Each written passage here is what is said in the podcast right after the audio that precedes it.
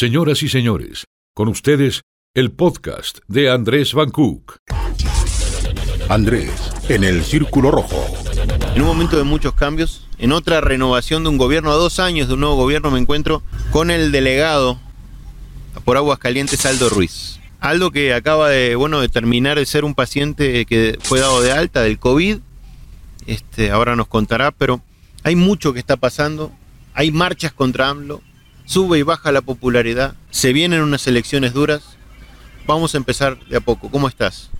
Bien, muchas gracias aquí, con el gusto de saludarte, como siempre aquí en nuestro barrio, La Purísima. ¿Cómo te sientes después de, ser un paciente de COVID recuperado? Mira, eh, yo fui un paciente asintomático, eso no quita que tengas eh, secuelas. Eh, Primero, eh, yo me hice la prueba porque una persona con la que tuve contacto fue positiva y me lo avisó según el protocolo, me hice la prueba y me avisan, ¿sabes qué? Si tienes este COVID.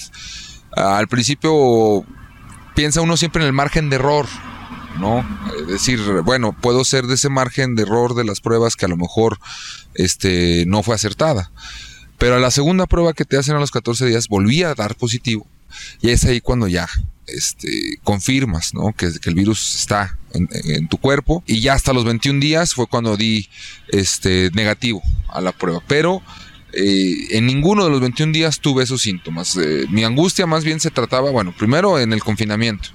Segundo, en que pues este, vas a contagiarlo a quien vives, ¿no? Con quien vives. Y no sabes si ellos van, cómo vayas eh, a, responder su sistema, si va a responder como el tuyo. ¿Y tienes un niño chico?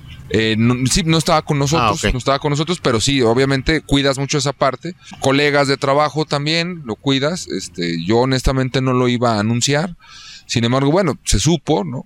Eh, y no, no me, no me azora ni me enoja, pues una figura pública está expuesta a eso y estamos perfectamente eh, este, acostumbrados a eso.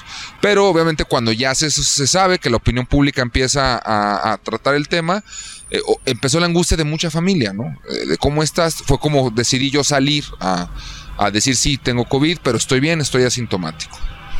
Y ahora en esta etapa de ya volver a la normalidad tuya, ¿Cómo se siente un paciente recuperado? ¿La gente anda con miedo? ¿O cómo ves o cómo percibes esa parte? Tantos colegas, tantos políticos que, ah, bueno, o el hecho de hacer esta entrevista, uno se, la piensa, dice, ¿cómo respondo? Porque es algo nuevo enfrentarse a pacientes recuperados en la sociedad, no, no es algo que conozcamos, Aldo. Mira, eh, si hay cierto tipo de discriminación, este, porque obviamente esto es algo que tú no esperas ni tampoco deseas este, contagiarte, obviamente, pues como cualquier virus, ¿no? Eh, si hay discriminación, incluso cuando yo me, este, me enfermé, que se enteran algunos eh, conservadores, este, eh, que comienzan incluso a festejar. Este, esta parte me, buscaron inmediatamente este con APRED me buscó me dice ustedes nos entramos de su caso porque esto es una persona de alto perfil supimos de estos personajes así este eh, los invitamos a hacer la denuncia porque, pues bueno, son, son personas que fomentan esto que pasa con los médicos en la calle, con las enfermeras en la calle. Entonces yo dije que no, que, de alguna manera yo creo que, las conservadoras, los conservadores que me atacaron, eh, pues bueno, ya bastante tienen con ser eso, ¿no? Eh, tener tanto odio y rencor en su corazón. Yo no iba a, proceder, pero me dijeron, bueno, de todas maneras nosotros lo vamos a seguir de oficio. Dije, adelante su trabajo, háganlo. Y creo que ya van bastante adelantados en esa, en esa investigación. Este, pero fíjate que la gente, al, menos la gente, eh, la de abajo, la gente, el pueblo, el pueblo noble, eh, al contrario, te ve y te saluda, te abraza. Te dicen, al cabo tú ya te dio, ven. Eh, aunque ellos hayan estado, no hayan estado expuestos al virus, este, es una manera que tienen de retribuir también y yo me siento muy halagado con, eso. ¿Cómo ves a dos años de, la presidencia de, de Andrés Manuel? Se, se habla de que los números no han sido favorables en la violencia, que los números no han sido favorables quizás en el crecimiento económico. Salió que en este mes casualmente llegaron más remesas que otros meses, pero ¿cómo ves tú eh, la, presencia de Andrés Manuel en el mando del gobierno de México a este mes en el 2020? Mira, no, no quiero verme palero, eh, no, créeme que no lo soy. Este, si, si por algo eh, me hice en la lucha social en la izquierda es por tener un pensamiento crítico o sea, no, no soy palero de nadie, pero te puedo decir que eh, en los dos años del gobierno, y no es porque yo trabaje en ese gobierno tampoco, eh, se han hecho bien las cosas. Este, muchos nos critican que porque aventamos la pelotita a sexenios pasados, no, es que hay, una, hay muchas deudas pendientes con la sociedad que se están llevando a cabo. Eh, López Obrador, el presidente, llega a sus, a, su, a sus dos años con un 71% de aprobación aprobación, 71% a nivel nacional. En Aguascalientes cuenta, porque nosotros tenemos esos datos, eh, también nosotros los medimos, este, con el 65% de aprobación, tanto en políticas públicas. El crecimiento económico nunca ha sido este, eh, tan alto, pero de, entrada eh, nosotros fuimos claros desde el, inicio de esta pandemia que íbamos a apostar al bienestar popular, al bienestar de la sociedad, eh, antes de pensar en el, en el PIB. Incluso el presidente hizo hasta un llamado, hizo, hizo una declaración donde dijo, nos van a copiar países del primer mundo, lo van a ver. Y al mes, exactamente, Finlandia, que es un país que es de primer mundo, copia este modelo. Dice, ¿saben qué? Nosotros no nos preocupa ahorita el Producto Interno Bruto ante esta contingencia, vamos a apostarle al bienestar. Inmediatamente este, países asiáticos comienzan a hacer lo mismo. Entonces es como una nuevo, un nuevo modelo este, económico en tiempos de esta pandemia que se está generando, que está viendo siempre por, por, por, el bienestar social. Estábamos acostumbrados a gobiernos que, eh, con tal de mantener el nivel económico alto, este, sacrificaban este, a familias, sacrificaban el gasto público en educación, en bienestar, en salud. Eh, nosotros no. Lo que hizo también fue eh, recortar las dependencias federales su presupuesto con tal de que el gobierno y sus programas no, no se cayeran. Entonces, eh, yo creo que, que, vamos bien. Obviamente hay un grupo de conservadores quienes fueron despojados de sus privilegios eh, que quieren seguir lavando dinero, que quieren seguir cometiendo actos de corrupción, que quieren seguir haciendo este tipo de cosas, que ya no pueden hacerlo y están inconformes. Ante eso nosotros no vamos a actuar como ellos con nosotros. Cuando ellos tuvieron el control del gobierno y el poder, eh, nos perseguían, este, nos difamaban, este, nos encarcelaban. Eh, nosotros no somos así. ante esas críticas respeto, se les escucha, se les respeta, pero hasta ahí. Fuiste presidente de Morena. ¿Sigues vinculado a Morena? Eh, no, no tengo yo injerencia en las decisiones internas de. ¿Pero sigue siendo miembro de Morena? Sí, soy, soy, soy miembro fundador, se le llama, soy afiliado. ¿Y cómo ves que Morena se ha devastado desde que llegaron al poder en Aguascalientes? No se le ve ordenado, no se le ve estructurado y no se le ve eh, un partido en este momento fuerte con presencia en las próximas elecciones. ¿Qué sientes al respecto? Mal, me siento mal. Sí, la verdad yo comparto un poco esa opinión en cuanto a eh, conflictos que hay ahí. Te voy a decir la razón, hubo un vacío cuando se da el triunfo electoral en 2018, nosotros, eh, muchos, bueno, la mayoría de los que trabajamos desde el principio, de, buena voluntad, ¿no? Porque hay conservadores disfrazados de izquierda, ¿no?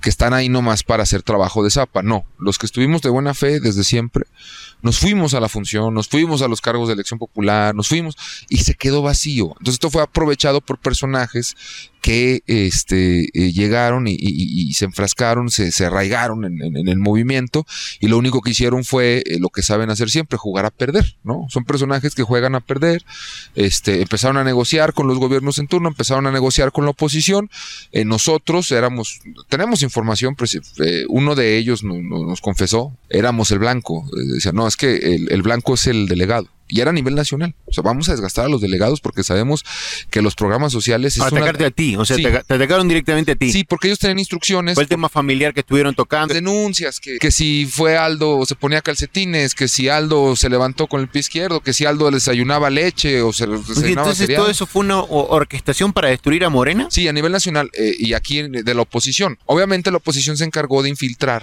en el movimiento personajes afines a ellos. Y eh, la información que tenemos es, el blanco son los 32 delegados, porque son los programas, es la base más fuerte que tiene el presidente de México. Y sabemos que al golpearlos a ellos, golpeamos al presidente. Entonces, ese fue el trabajo que ellos hicieron. Afortunadamente, no duraron mucho, obviamente. Eh, fueron dados de baja deshonrosa del, movimiento, ¿no?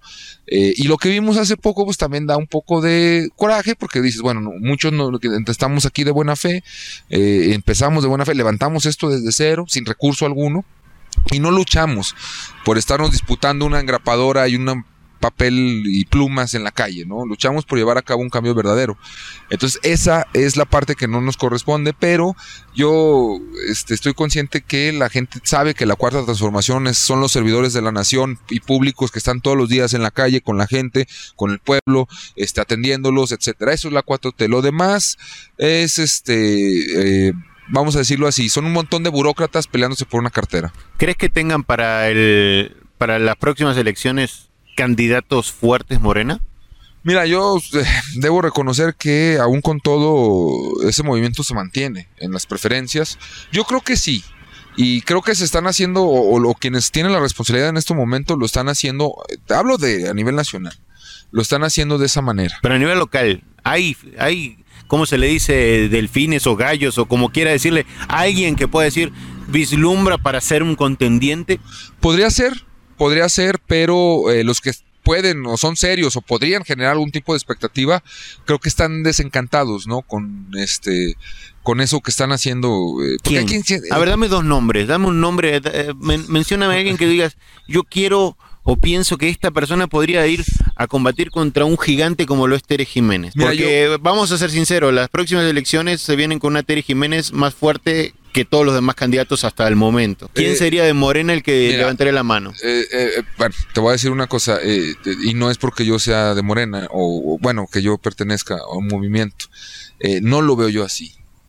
También nos decían, a mí me lo decían en el 2018. O sea, a- a- aquí no- ustedes no pintan en nada, ¿eh? Ustedes no van a ganar nada. Es más, aquí no existen. Y se ganó todo.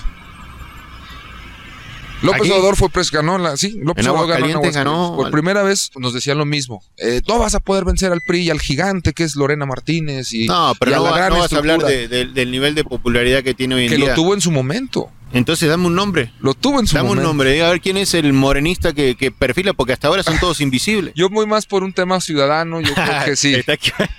Esquivaste la pregunta. No, es que a lo que ves es que los que pueden, no, no puedo yo dar nombres, Te eh, compromete. me compromete, pero aparte los comprometo a ellos. Pero también yo te voy a decir, y voy a ser objetivo, eh, quienes pueden competir o quienes pueden ser competitivos y tienen buena expectativa, están desencantados con eso que se ha convertido el movimiento. Están Ya desencantados. no tienen las oficinas, las tenían ahí en el centro, las desmantelaron. y sí, ¿Y dónde están ahora? Es lo- eh, eh, no sé, pero es, lo de- es que ya no sé, o sea, No, pero si no lo sabes tú que eres miembro, ¿cómo lo vas a ver un, un- un ciudadano Pero lo que voy es que quien se siente que por sentar, llegar a una oficina y sentarse ya es dirigente. Ok. Y no es eso. Morena no fue así creado.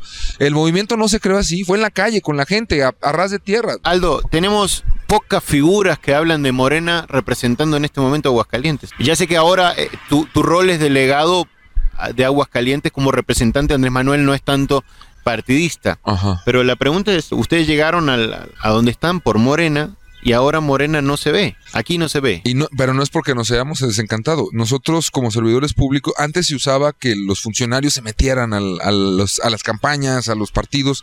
Nosotros tenemos esa, esa instrucción del presidente de la República, no entrometernos en temas partidistas. Nuestro tema es otro. Todo. O sea, no es que nosotros queramos desencantarnos o no desentendernos. puede, tiene la indicación de Andrés Manuel de no hacerlo. Y sabes que es muy sensata, André, porque eh, luego uno, si así no metiéndose, ¿cómo, cómo nos han tratado, no?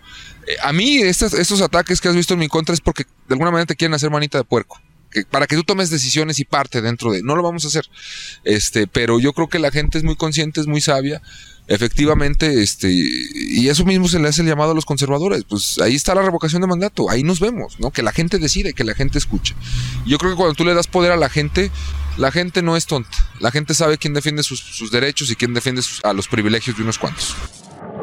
Por último, Aldo, ¿cómo ves la relación eh, federal y estatal? Porque vemos que ha estado en dimes y diretes, que el tema de la salud ha sido muy importante. ¿En cuánto se aporta eh, a nivel federal para la buena relación? ¿En cuánto se aporta a nivel estatal? Mira, la relación tanto con los municipios como con gobierno es de respeto. Yo creo que en, foros, tanto el, titular del Ejecutivo en Aguascalientes como los alcaldes y las alcaldesas de Aguascalientes han hecho patentes sus diferencias y nosotros las hemos respetado. No hay un- una comunicación mala con los, gobiernos, con nadie. Del, yo te puedo decir que con todo el gabinete del Estado me llevo muy bien, tanto en, la- los de seguridad, los, los de so- sociales, los que gobiernan, me llevo bien.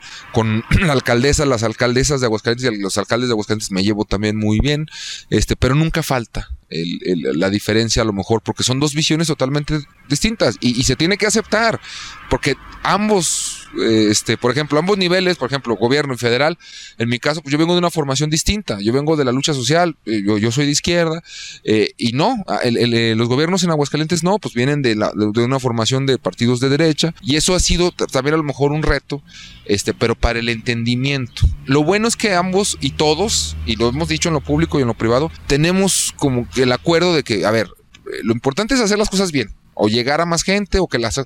El, problema son los métodos a veces. Ellos tienen unos, nosotros tenemos nosotros, los nuestros, este, pero en esa parte se está bien. Yo, el gobernador, a todas las convocatorias que se le ha hecho, eh, nos ha atendido, eh, si no es él, parte de su gabinete, la alcaldesa y las alcaldesas, los alcaldes de Aguascalientes nos han atendido también a todas las convocatorias, nos han ayudado también, este, y lo demás queda más en una eh, postura ideológica. Ellos sabrán que tratar, lo tienen que tratar con quien lo tengan que tratar, pero mi instrucción hasta el momento es una relación sana de respeto y de colaboración. ¿Alguna pregunta que me faltó hacerte? Este, me te faltó hacerme alguna pregunta. Eh, pues no, este.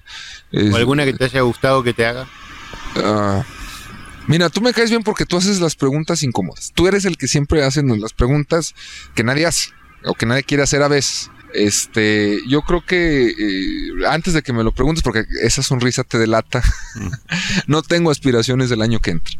Mm, me han preguntado mucho eh, si yo quiero, si aspiro, si, si, si busco algo. Eh, no, este no quiero y, tampoco me voy a este para que a mí de, una vez no me agarren como su piñata no o sea de, una vez se los digo de mi parte estoy tranquilo en estos momentos. Yo la instrucción que tengo en el hasta el momento es llevar a cabo la, instrucción del presidente y se acabó. Muchísimas gracias, Aldo. A ti, Andrés. Un placer como siempre. Gracias.